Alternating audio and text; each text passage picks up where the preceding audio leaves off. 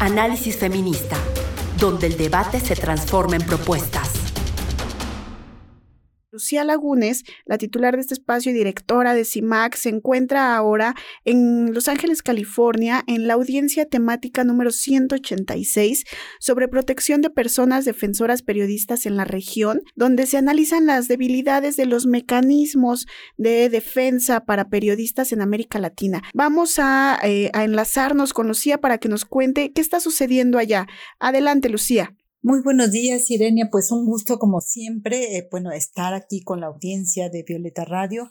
déjame decirte que efectivamente estamos aquí en Los Ángeles, California, en el periodo 186 de la Comisión eh, Interamericana de Derechos Humanos en el cual se están revisando varios temas y uno de ellos es precisamente la situación en la región de eh, violencia de atentados contra la libertad de expresión de periodistas, mujeres y hombres, y también el funcionamiento de los mecanismos de protección para personas defensoras de derechos humanos y periodistas. Concretamente, hay que decirlo, la región de América Latina es en la cual se encuentra el mayor número de mecanismos de protección frente a la violencia que enfrentan las y los periodistas y nosotras estamos precisamente para hablar de lo que ocurre con la violencia contra las mujeres periodistas que en toda América Latina están enfrentando campañas terribles de desprestigio, persecución judicial, encarcelamiento, exilio, desplazamiento forzado internos,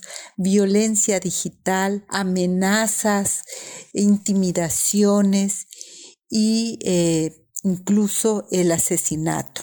Poder mostrar la carencia de una perspectiva de derechos humanos de las mujeres dentro de los mecanismos de protección es la tarea que traemos como eh, CIMAC eh, y como parte de las 25 organizaciones del continente que hemos eh, solicitado precisamente esta audiencia temática en materia de violencia contra periodistas, mujeres y hombres y del funcionamiento de mecanismos de protección. Yo te diría que los ejes centrales que cruzan la región es el incremento de violencia contra periodistas y por supuesto contra mujeres periodistas, el debilitamiento de estas instancias eh, llamadas mecanismos de protección, em, el desplazamiento de la participación de las organizaciones sociales o el debilitamiento de esta presencia de la sociedad civil en, instancias eh, de los mecanismos de protección, pero sobre todo en el caso de México, esta exclusión y esta em, relego que se ha hecho de la participación de la, sociedad, de la sociedad civil en instancias como son la Junta de Gobierno, que, insisto, como es en México, pues es el máximo, eh, esa eh, máximo instancia en la toma de decisiones.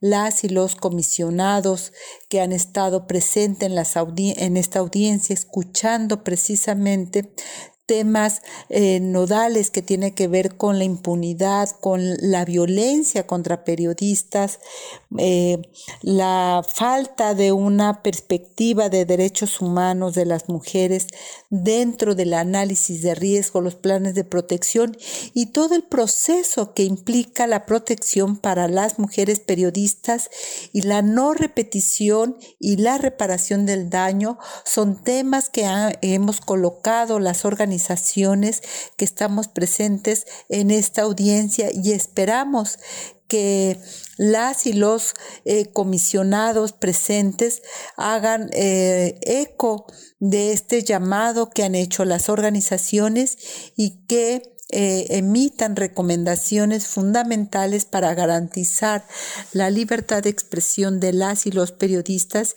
y fortalecer la democracia de nuestros países aquí en, América Latina y el Caribe. Muchas gracias a Lucía por este enlace. Estaremos al pendiente de la audiencia, ya nos contará su regreso, cómo sucedió, las conclusiones. Y hasta acá el programa de hoy. Esto fue Análisis Feminista. Les invitamos, por supuesto, a escucharnos en Spotify, en SoundCloud, a escribirnos al WhatsApp 55 60 60 55 71. Agradezco la producción de Lucero Zamora, Saraí Nicanor, el guion de Natalia Ruiz. Nos sintonizan el próximo miércoles en Violeta Radio 100 6.1 FM. Mi nombre es Sirenia Celestino. Ha sido una dicha encontrarnos en este 8M. Hasta luego. Análisis feminista, donde el debate se transforma en propuestas.